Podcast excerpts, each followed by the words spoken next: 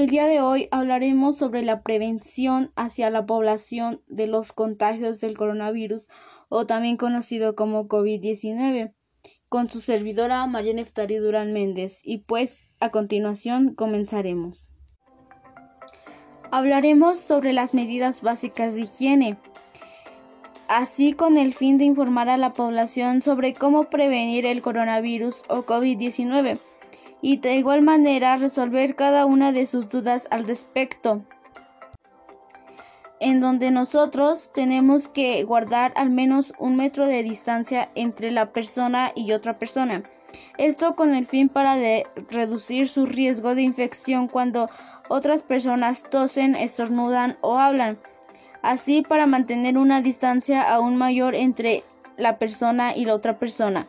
En espacios interiores cuanto mayor distancia sea es mucho mejor para así prevenir. También que convierta el uso de la mascarilla en una parte normal de su interacción con otras personas para que sean lo más eficaces posibles. Es esencial utilizar y guardar, limpiar y eliminar las mascarillas correctamente.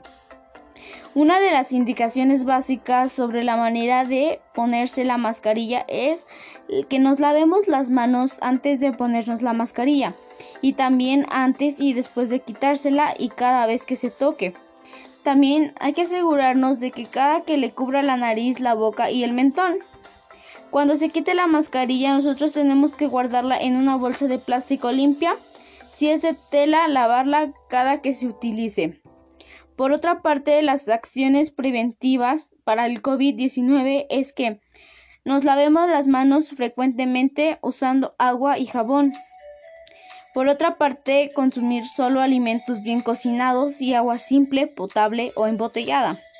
Eh, evitar los lugares concurridos.